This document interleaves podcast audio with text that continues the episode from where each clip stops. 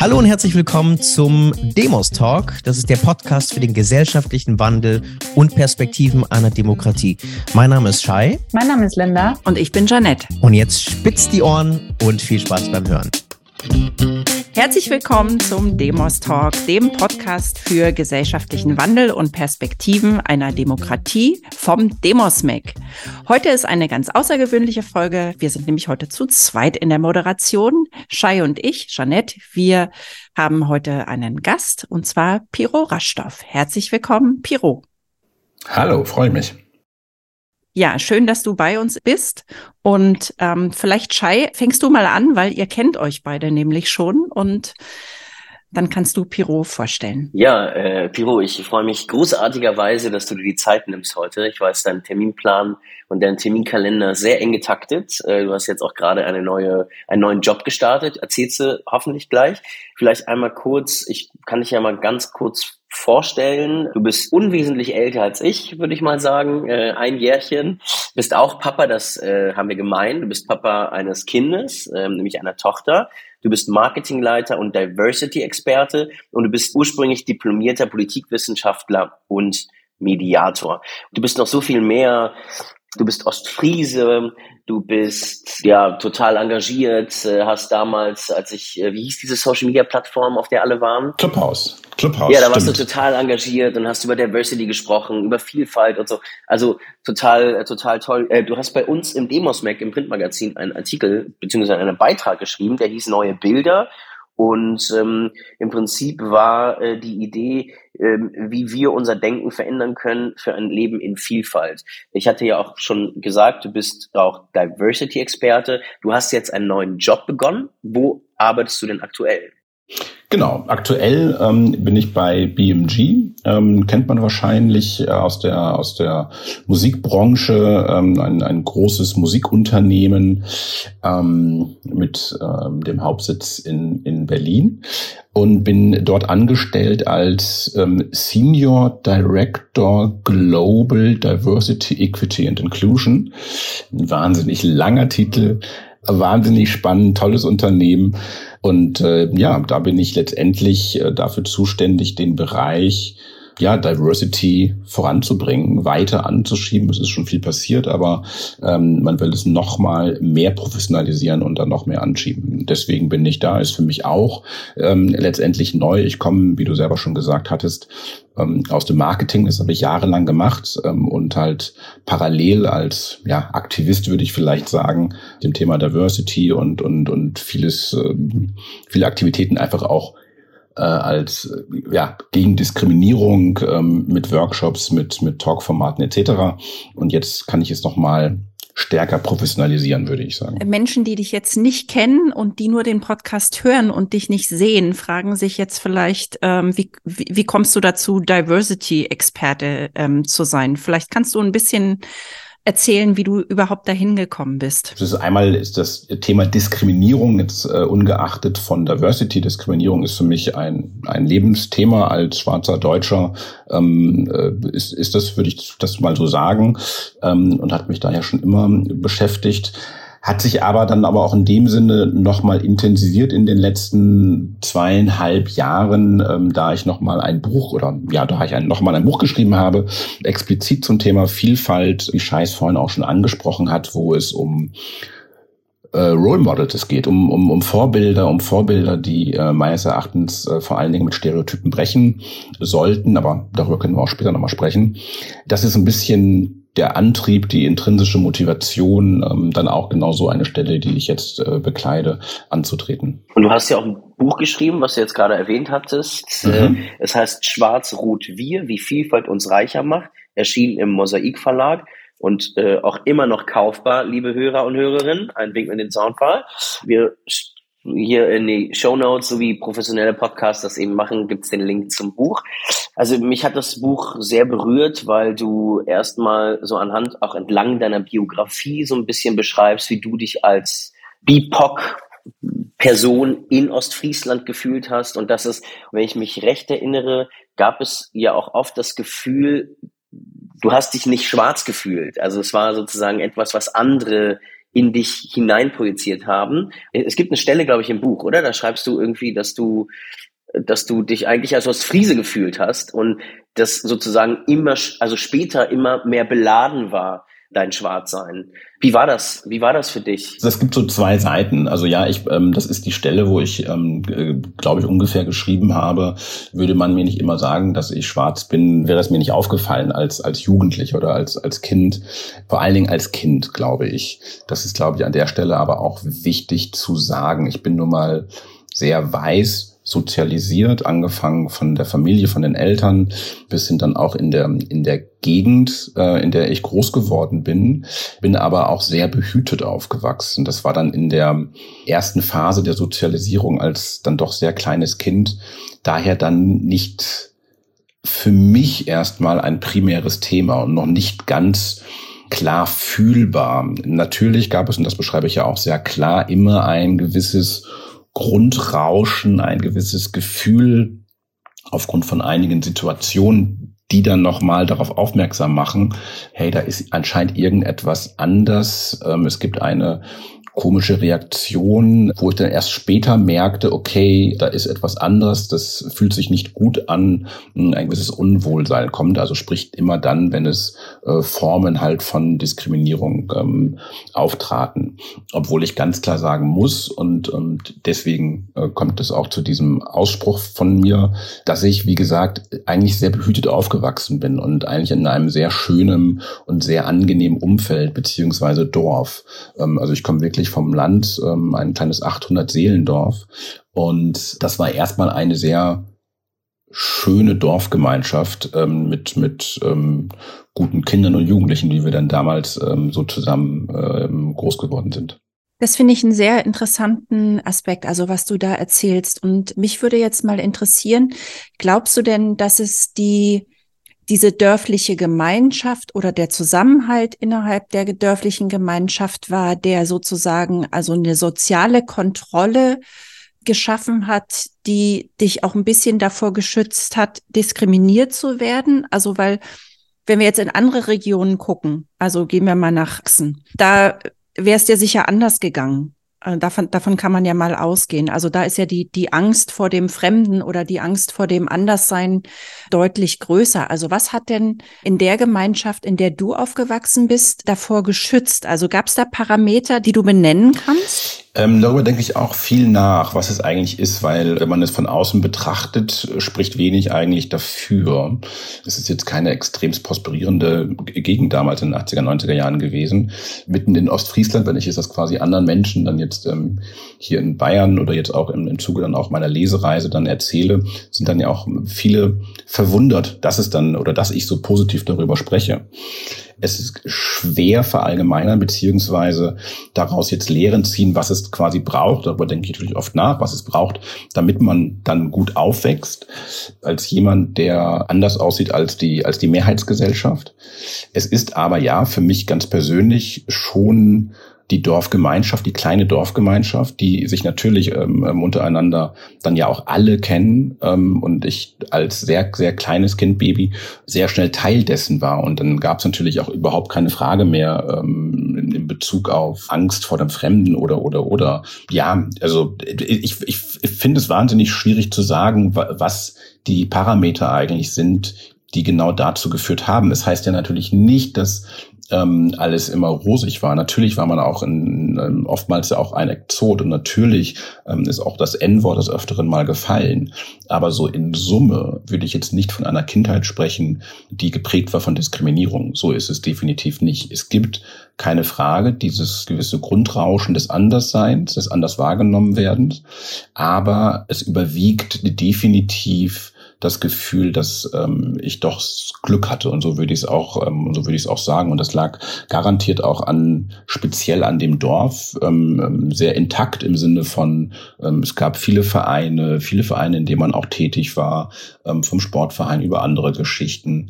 Ähm, wir waren eine Gruppe von von von Kindern, die alle ungefähr im gleichen Alter war, die alle quasi zur selben Zeit aufgewachsen sind, sprich die Eltern sich auch kennengelernt haben und und und und und und. und ist alles sehr überschaubar gewesen. Ich glaube, dass das führte letztendlich dann ähm, dann auch genau zu diesem wohligen Gefühl, dann so eine so eine Art von von familiären Zusammenhalt. So. Und das löst sich aber ja dann im Laufe der Zeit dann ja auch auf, was ich ja dann ja auch beschreibe, was dann letztendlich dann, ähm, was da hinzukommt. Also umso älter ich wurde, umso mehr hat das Thema Diskriminierung, ähm, ähm, das Anderssein oder das anders gemacht werden, ähm, auch eine Rolle gespielt. Das ist das, äh, was ich jetzt, da wollte ich tatsächlich eine Anschlussfrage stellen, weil du von Grundrauschen sprachst.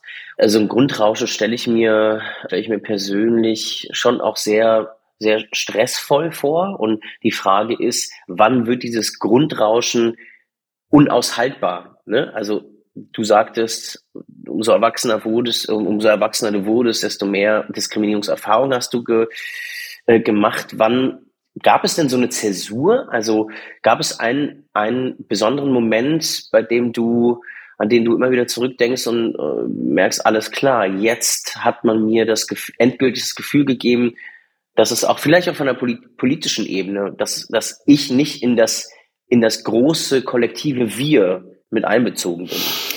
Also das gibt's immer mal wieder, das kann ich gar nicht an einem Geschehenes festmachen. Ich glaube, der Punkt, den du angeschrieben, äh, ähm, ähm, besprochen hattest mit der Politik, ist nicht unwichtig. Also lange hat sich ja auch Deutschland, wir sind ähm, dann ja alles Kinder ja auch so ein bisschen dieser Kohl-Generation. Ähm, als Kind hat man ja immer gedacht, Gott, der, der bleibt Ewigkeitenkanzler. Ähm, und äh, das war ja noch eine, eine, eine Generation an Politikern, die ja ganz klar und sehr vehement noch gesagt haben, dass Deutschland kein Einwanderungsland ist und, und ähm, wer zu uns gehört und wer nicht zu uns gehört. Das hat sich in Teilen ja auch überhaupt nicht verändert, wenn man sich ähm, aktuelle Aussagen, ähm, vor allen Dingen auch aus der CDU sich anhört, jetzt auch ähm, ähm, im Zuge auch der, der Silvesterkrawalle in Berlin. Da wird ja ganz schnell werden die Schubladen, ich sag mal, aufgemacht und äh, ganz schnell eine doch eher diskriminierende Rhetorik an, an den Tag gelegt. Und genau diese Rhetorik führt genau immer zu diesem Gefühl des, oh Gott, ich bin ja doch nicht Teil dessen. Das gibt es, wie gesagt, immer mal wieder. Ich würde eher sagen, dass diese Zäsur, wo es letztendlich nicht spürbar ist, eher dann eintritt, wenn es halt nicht so spürbar ist. Also das ist noch gar nicht so, so lange her, aber ich sag mal, die erste Reise nach New York Manhattan oder ähm, als Jugendlicher ähm, haben meine Eltern und, und ich und mein Bruder ähm, gerne auch so Städtereisen mit uns ähm, unternommen und dann in London dann als Jugendlicher zu sein. Das waren dann schon nochmal auch andere Gefühle, die ich dann ähm, auch hatte und dachte, okay, irgendwie ist das ein ganz anderes, A, bin ich einer von vielen und ähm, ist dieses, dieses sogenannte Grundrauschen oder diese permanente Klimaanlage, die, die dann äh, ein wenig leiser gedreht ist, ist anders und es ist angenehmer. Daran würde ich es eher festmachen. Hast du denn dieses Gefühl auch manchmal in deutschen Städten? Es gibt so Momente, wo man dann irgendwie so mal, mal überrascht wird und nicht ganz unbewusst lebe ich ja schon in deutschen Großstädten. So und ich glaube zum Beispiel das Frankfurt finde ich immer sehr überraschend beziehungsweise finde ich ähm, dann doch auch vom Stadtbild einer der ja, ähm, kosmopolitischen Städte, die wir in, in, Deutschland haben. Da würde ich das sagen, da habe ich das auch. Ich würde definitiv auch sagen, dass meine erste Zeit äh, in, in, in, Hamburg und dann speziell auch als Student habe ich lange im, im Pudelclub gearbeitet. Da würde ich jetzt nicht sagen, dass ich, und das ist ein relativ bekannter Club, Entschuldigung, wo sehr viele Kulturschaffende ähm, aus der Stadt auch ähm, ähm, gearbeitet haben, ähm, äh, den Club besucht haben, Rocco Schamoni etc. etc. Diese diese ganzen Hamburger. Aber das war, das sind dann, glaube ich, schon auch bewusste als auch unbewusste Entscheidungen, die äh, mit dazu geführt haben, dass es mir dann in solch einem Umfeld dann auch gut geht, beziehungsweise ich gewisse Dinge nicht thematisieren muss. Aber um, um auf deine Frage zurückzukommen, ich finde da exemplarisch Frankfurt eigentlich ganz stark. Hast du denn das Gefühl, dass sich das so rein von den Generationen doch langsam ein bisschen wandelt, weil wenn ich jetzt mir, also meine Kinder sind ähm, älter als eure, die sind ja doch sehr international jetzt mittlerweile auch aufgewachsen. Also wenn ich jetzt oder ich studiere ja gerade an der FU nochmal und sehe die jungen Studierenden, ja, die ganz selbstverständlich ihre Bachelorarbeiten auf Englisch verfassen, die rumkommen in der Welt und die dann auch einen ganz anderen also ganz anders auch auf andere Menschen zugehen, weil sie es eben auch, auch, auch mehr gewohnt sind. Äh, nimmst du das auch wahr oder? Ja, Definitiv, das würde ich auch so sagen, ähm, dass es, es schon ein, ein Teil einer Generation gibt, die definitiv anders aufwächst. Also ich bin sehr gespannt. Ich habe ja mein Buch meiner Tochter gewidmet, wie sie, äh, ich sag mal, dann in 15, 18 Jahren dieses Buch liest. Das wird mich sehr interessieren, was dann letztendlich ihr Gefühl ist, nachdem sie dieses Buch gelesen hat. Und ich bin mir relativ sicher, vor allen Dingen dann, wenn wir weiterhin in Großstädten leben, dass es vollkommen anders ist. Das nehme ich definitiv auch wahr, auch in, in, in Bezug auf meine Lesereisen, dass vor allen Dingen, wenn ich mit jüngeren ähm, Akademikern sprechen, ist das nochmal ein anderes Mindset. Auch, glaube ich, ähm, im Vergleich zu meiner Zeit, als ich Student war. Aber das ist aber auch nochmal ein Punkt. Es ist ein gewisses Milieu. Das würde ich nicht nur an der Frage des Alters beziehungsweise der Generation festmachen, sondern auch an dem, wo die Jugendlichen herkommen. Also ich glaube, das ist dann schon auch nochmal, gibt es auch nochmal gravierende Unterschiede dann auch innerhalb einer Generation ähm, zwischen den Milieus. Es gibt ja Bestrebungen seitens der EU, sozusagen allen 16-Jährigen, glaube ich, oder allen 18-Jährigen so ein Interrail-Ticket zu schenken. Vor allen Dingen auch mit der Idee dahinter, sozusagen zu reisen, andere Kulturen kennenzulernen, offen zu werden, Berührungsängste zu, zu verlieren und so weiter. Das ist sozusagen eine Seite und ganz richtig, wie Pierrot sagt, dass das sozusagen auch einem ähm, bestimmten Milieu sozusagen vorenthalten ist, dieses Privileg zu haben, zu reisen und äh, andere äh, Kulturen kennenzulernen.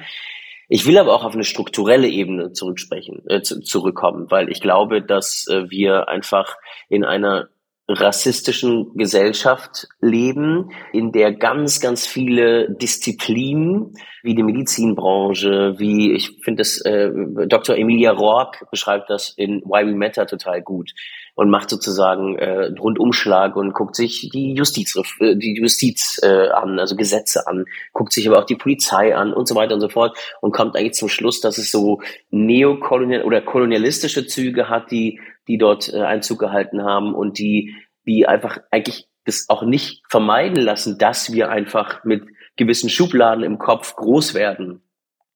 Wie kann man das denn, also man müsste eigentlich das System einmal resetten und neu aufsetzen. Oder man braucht Role Models. I don't know. Das ist ja ein bisschen das Problem. Wir leben, äh, wir reden von einer 500-jährigen Geschichte von, von, von Rassismus und, und noch weiter. Und das ist letztendlich in allen, genau wie du es beschrieben hast, in allen Facetten unseres Lebens äh, immer wieder spürbar und ähm, oftmals genau da, wo man es auch gar nicht merkt und auch gar nicht immer so genau reflektieren kann. Äh, gerade wenn man halt ähm, nicht davon betroffen ist. Das macht natürlich die Komplexität und die Schwierigkeit aus. Aber auf der anderen Seite ja, würde ich schon sagen, in Teilen ähm, gibt es ja auch positive Anzeichen. Also erstmal, weil wir auch mehr gehört werden. Das ist erstmal ganz schön, dass es so ein Buch es äh, von mir gibt. Äh, du hast ähm, ähm, Emilia Rogue ähm, angesprochen mit ihrem tollen Buch, Boca Ogette, Alice Hastas und, und, und, und, und, oder Hadisha, Die Schönheit der Differenz. Das sind ja alles neue Bücher, teilweise in den Bestsellerlisten, die jetzt da sind. Äh, Menschen werden gehört. Ja, ich weiß, der Ursprung ähm, äh, liegt dann auch oftmals leider dann in so schrecklichen Geschehnissen wie George Floyd. Aber es, sie sind nun mal präsent. Es, es gibt ähm, eine, es gibt ein, ein, ein Feedback. Die Bücher werden gelesen und das ist erstmal schön. So, das ist erstmal erstmal gut, dass wir da auch mehr gesehen werden und es gibt dadurch auch ähm, mehr Role Models. Und ich glaube, diese Frage nach den Role Models, gerade dann, wenn es um eine neue Form der Sichtbarkeit geht, also gerade da, wo es uns überraschen könnte, also sprich ähm, auch im fiktionalen Bereich, also wenn wir jetzt in die Medienlandschaft gehen, im Fernsehen, ähm, wo wir dann nicht nur den, ich sage mal, Schwarzen haben, der den Flüchtling spielt oder den Drogendealer oder den guten Tänzer, sondern komplett neue Rollen bekleidet, ähm, neue Paare, eine, eine andere Form, da auch letztendlich zu sehen ist. Sowas überraschte. Ich habe es ja in meinem Buch mal beschrieben mit diesem Grace Anatomy-Effekt, als die Sendung damals 2006, glaube ich, nach Deutschland kam ähm, das war ja schon für viele neu. Das waren neue Sehgewohnheiten im Sinne, wie Paare zusammengesetzt wurden. Man erinnert sich, wie normalerweise in, im US-amerikanischen Fernsehen ähm, eigentlich Serien aufgesetzt wurden. Es gab entweder Serien für Schwarze oder für Weiße und ähm, das war dann letztendlich auch sehr separiert, beziehungsweise gab es auch untereinander relativ wenige Formen von, von Verbindungen. Das wurde da ja fast schon auf eine pädagogische Art und Weise ja gebrochen. Und das sind aber interessanterweise schon wichtige Elemente, um genau diese Denkschematas, die wir in den Köpfen haben, ein wenig aufzulockern. Aber ich betone, ein wenig aufzulockern. Es ist nicht nur ein Schritt, aber ein wichtiger Schritt, wenn wir beispielsweise eine schwarze Nachrichtensprecherin haben, ähm, wie jetzt aktuell, äh, ich glaube, im ZDF heute. Ähm, aber das sind erste wichtige Schritte, um, um unser vorurteilsbehaftetes Denken ein wenig aufzulösen. Ja, das ist sehr schön, dass du das ansprichst, weil unser Anspruch hier ist ja auch immer konstruktiv zu sein und also dazu überleitend einfach ja die Frage, also was kann ich tun? Was, was, was kann ich als äh, weiße Frau machen, also außer mir dessen bewusst zu werden, dass ich wahrscheinlich auch an, an, an vielen Stellen Rassismus in mir trage, ohne dass mir das wirklich immer, immer bewusst ist? Oder was ist das, was wir lernen können oder verändern können? Mm. Ja, es ist natürlich, ich glaube, ähm, das ist eine sehr individuelle Frage im, in dem Sinne, dass wir fangen, glaube ich, erstmal mit diesem Fakt an, ähm, worüber wir gerade gesprochen haben, dass wir in vielen Teilen rassistisch sozialisiert wurden. Das erstmal für sich anzunehmen, ist, glaube ich, schon mal sehr wichtig. Denn das, was oftmals als erste Reaktion kommt, wenn man sowas anspricht, diesen Fakt erstmal anspricht, kommt ja nicht selten eine Trotzreaktion oder auch eine Art Schamgefühl. Da genauer hinzuschauen, das klingt natürlich ein bisschen therapeutisch, das wäre aber schon mal der erste Schritt. Ähm, gerade dann in Diskussion, das werde ich hin und wieder gefragt, ähm, ähm, im Sinne von, und da merkt man auch äh, im Übrigen, ähm, da gibt es eine neue Generation, sprich von jüngeren Leuten, die dann sagen, ja, ähm, ich bin am, ähm, am, am Küchentisch mit meiner erweiterten Familie und Onkel XY ähm, ähm, haut regelmäßig einen diskriminierenden Witz heraus und findet das immer lustig und hat da überhaupt keine Einsicht, was kann ich tun. Sowas höre ich vermehrt, so wahnsinnig schwierig in der Tat, aber auch wie man, wie man ähm, gerade in so einem Kontext dann vernünftig handelt. Aber ja, äh, man muss es erstmal ansprechen. Was dann aber oftmals passiert, ist dann das, was ich gerade meinte, mit dem Gefühl der Scham und dem Gefühl der Trotz ähm, und dem Gefühl der Ablehnung, ähm, die berühmten White Tears, das ist dann meistens sehr groß. Und darüber später nach, also darüber nachzudenken, das wäre schon mal der erste, der erste Schritt und nicht gleich in eine Abwehrhaltung zu gehen, sondern das erstmal für sich anzunehmen. Ich hatte eine Begegnung, wo mir das sehr bewusst wurde, ähm, als ich 2000, muss ich kurz überlegen, 16 war ich in Idomeni und ähm, habe da in dem, äh, also bin, bin in dieses Flüchtlingslager gefahren, was sich da an der Grenze gebildet hat. Und ich bin mit einem Leihwagen hingefahren und hatte einen Rucksack dabei und habe den Rucksack, als ich dann ausgestiegen bin und in Richtung Camp gegangen bin, äh, nach vorne genommen. Und habe dann irgendwann gedacht, was machst du hier eigentlich? Warum nimmst du diesen Rucksack nach vorne, statt ihn hinten auf den Rücken zu machen? Und habe dann erkannt, dass ich Angst hatte, dass irgendjemand an diesen Rucksack rangeht. Und das war für, war für mich dann so ein Moment, dass ich überlegt habe, was hast du eigentlich für Vorurteile im, im, im, im Kopf? Mhm. Wie begegnest du hier eigentlich diesen Menschen? Und das war für mich so ein Aha-Erlebnis. Und ich glaube, das beschreibt ganz gut das, was du gerade gesagt hast, dass man also in dem Moment, wenn man sowas merkt, also sich das wirklich auch bewusst macht und darüber nachdenkt, was man da eigentlich gerade tut. Ja. Absolut. In deinem Buch, äh, lieber Piro, mega sweet, da äh, gibt es äh, gibt es eine Seite, die ist leer und da steht quasi in größeren Lettern Brief an meine Tochter. Also du hast sozusagen am Ende deines Buches einen Brief an deine Tochter verfasst. Und es gibt so Zwischenüberschriften wie zum Beispiel dir ein Vorbild sein, eine Wir-Kultur schaffen, ähm, also du hast es ja gerade gesagt, in 13 bis 15 Jahren soll deine 15 bis 17 Jahren oder 13 bis 15 Jahren soll deine Tochter das lesen, das Buch.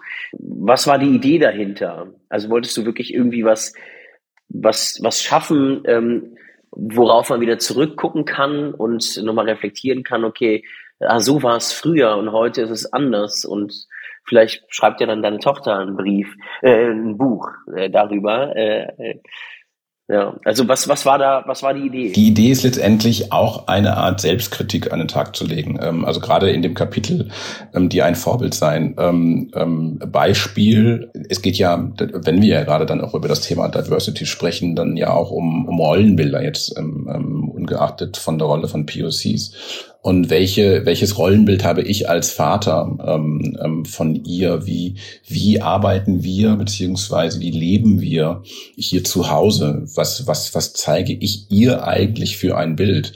Vor einigen Wochen, glaube ich, gab es ja noch in den Medien noch mal so, eine, so, eine, so, ein, so, ein, so ein Thema in Bezug auf Elternzeit und wie wichtig die Rolle des Vaters ist für das jeweilige Kind und vor allen Dingen auch, wenn es ähm, ein Mädchen ist, beziehungsweise eine Tochter ist und, da gibt es, ähm, das ist ja schon so weit, dass es dazu ja auch Studien gibt, dass man sagt, wenn äh, die Rolle des Vaters äh, fernab von Rollenbildern ausgeübt wird und er stark präsent ist, als sonst klassisch ein, zwei Monate Elternzeit etc., sprich auch neue Rollen innerhalb dann der sogenannten Care-Arbeit übernimmt, das Auswirkungen hat auf die Wahl des Berufs dann der jeweiligen Tochter. Ganz spannend. Und das ist natürlich so eine Geschichte, wo ich sagen würde, da müssen wir uns, also jetzt wir im Sinne meiner Familie, uns auch immer wieder rückbesinnen darüber, reflektieren, was vermitteln wir hier für ein Rollenbild, wie können wir die Strukturen, die es dann auch teilweise ja nun mal gibt, dann brechen und wo können wir sie nicht brechen und was vermittle ich ganz persönlich als Pierrot dann auch meiner, dann meiner Tochter so. Und das ist letztendlich gesehen also dieses Kapitel, so ein Versuch, genau darüber nachzudenken und es natürlich irgendwie besser zu machen, aber auch zu sagen, ja klar, es ist nicht immer optimal. Ich wollte nochmal auf Social Media zu sprechen kommen. Was wir beobachten, ist, dass viel Hass aggregiert wird in den sozialen mhm. Medien, dass viel Identitätspolitik auch ausgetragen wird in vermeintlich respektvoll geführten Debatten, nein, äh, wird es meistens nicht. Ähm, wie sehr glaubst du, ist Social Media der ganzen Diversity-Debatte oder vielleicht auch der Identitätspolitiksdebatte zuträglich? Ähm, boah, schwer zu sagen. Also in erster Linie würde ich, würde ich die jeweiligen Plattformen ähm, erstmal so betrachten, dass schon gewisse Themen erstmal auch ans Licht kommen. Und das ist ja erstmal gut. Es passiert irgendwie etwas, es fällt Personen auf und es kann dadurch letztendlich in die Welt getragen werden äh, und, und taucht dann auch dann in den sogenannten klassischen Medien wiederum auf. Und das ist ja erstmal erstmal positiv. So, was ich aber, da bin ich ganz bei dir, wenn ich das richtig herausgehört habe, ähm, ist es für mich selbst auch jetzt nicht das Forum, ähm, in dem ich vernünftige Debatten führen kann. So ähm, habe ich äh, überhaupt nicht das Gefühl, auch wenn das viele letztendlich versuchen. Und vor allen Dingen aber das Problem entsteht, dass äh, dieser äh, Trend den wir ja in der sogenannten polarisierten Gesellschaft haben, sprich, dass wir uns nicht mehr zuhören, sondern nur noch Meinungen kolportiert werden, dadurch eher verstärkt werden. Also sprich, und das ist dann letztendlich aber dann insgesamt, ganz ungeachtet von Social Media, ja dann ein bisschen diese digitale Welt, in der wir uns gerade leben. Ich suche nach den Meinungen, die meine wiederum unterstützen. So, und genau das wird mir dann ja auch bei Google dann wiederum auch ausgespielt. Und dann bleibe ich dann letztendlich gesehen in meiner ähm, ja, verquerten, queren Welt. Und das ist natürlich richtig, äh, richtig gefährlich und, und wahnsinnig problematisch und kann dann, dann dazu führen, dass, oder ist mit Sicherheit auch einer der Gründe, warum man äh, dann in einer sogenannten Debatte ja gar nicht mehr in den Dialog geht, sondern eigentlich nur noch sagt, ja, nee, ich habe recht und äh, es ist so und so und so und so und so und so. Ähm, und es gibt keinen wirklichen Austausch mehr. So es hat, wie gesagt, äh, zwei Seiten der Medaille. Kannst du uns am Ende einfach noch kurz sagen, warum dein Beitrag so wichtig für unsere Demokratie ist? Weil wir sind ja das, der Demos-Talk und ähm, das Thema Demokratie liegt uns extrem am Herz und wir sehen ja jetzt auf ganz vielen Ebenen, also nicht nur auf der Ebene, auf der du dich bewegst, also dass unsere Demokratie extrem fragil ist und wir eigentlich alle uns ja strecken müssen, anstrengen müssen, ähm, damit uns das nicht verloren geht. Und ähm, warum ist es aus deiner ähm, Sicht ja. so wichtig?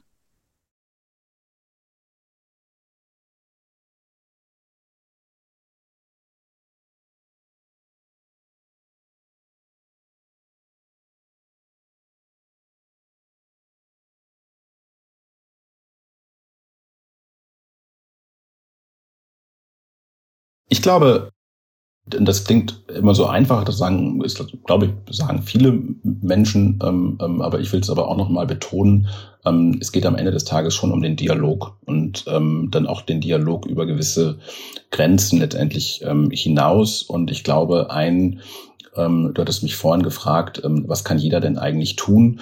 Und ich glaube, was jeder tun kann, ist erstmal zuzuhören. Also ich glaube, was wir schon in vielen Teilen verlernt haben, ist überhaupt zuzuhören und ähm, das Gesagte des Gegenübers erstmal anzunehmen. Und das wäre schon schön, wenn wir da wieder mehr hinkommen könnten. Ich glaube, das könnte äh, einige Debatten bestimmt ähm, nochmal befeuern, wenn wir mehr zuhören. Mhm. Shai, hast du noch ähm, eine Frage? Ja, ich ich würde unseren Leser, äh, LeserInnen, aber auch HörerInnen nochmal empfehlen, ähm, sich das Buch zu kaufen äh, oder auszuleihen in der Bibliothek. Schwarz-Rot-Wir, wie Vielfalt uns reicher macht, im Mosaik Verlag erschienen. Und vielleicht könnte das schon auch der Anfang sein, um sich einfach mal auch mit der Biografie nochmal unseres Gastes auseinanderzusetzen und die Gefühlswelt, in die Gefühlswelt einzutauchen und zu gucken, ähm, welche Dimensionen von Vielfalt es gibt und letztlich auch den Brief an seine Tochter zu lesen. ähm, Piro, vielen herzlichen Dank. Ich hoffe, dass wenn wir das nächste Mal sprechen, wir mit dir gar nicht mehr über Diversity-Themen sprechen, sondern über ganz andere Themen, ja. weil deine Arbeit gemacht ist.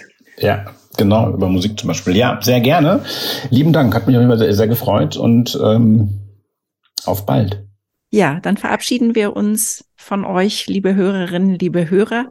Das war die sechste Podcast-Folge vom Demos Talk dem Podcast für gesellschaftlichen Wandel und Perspektiven einer Demokratie. Vielen Dank an dich, Shai Hoffmann. Vielen Dank an dich, Piro Raschdorf. Und dann bis zum nächsten Mal.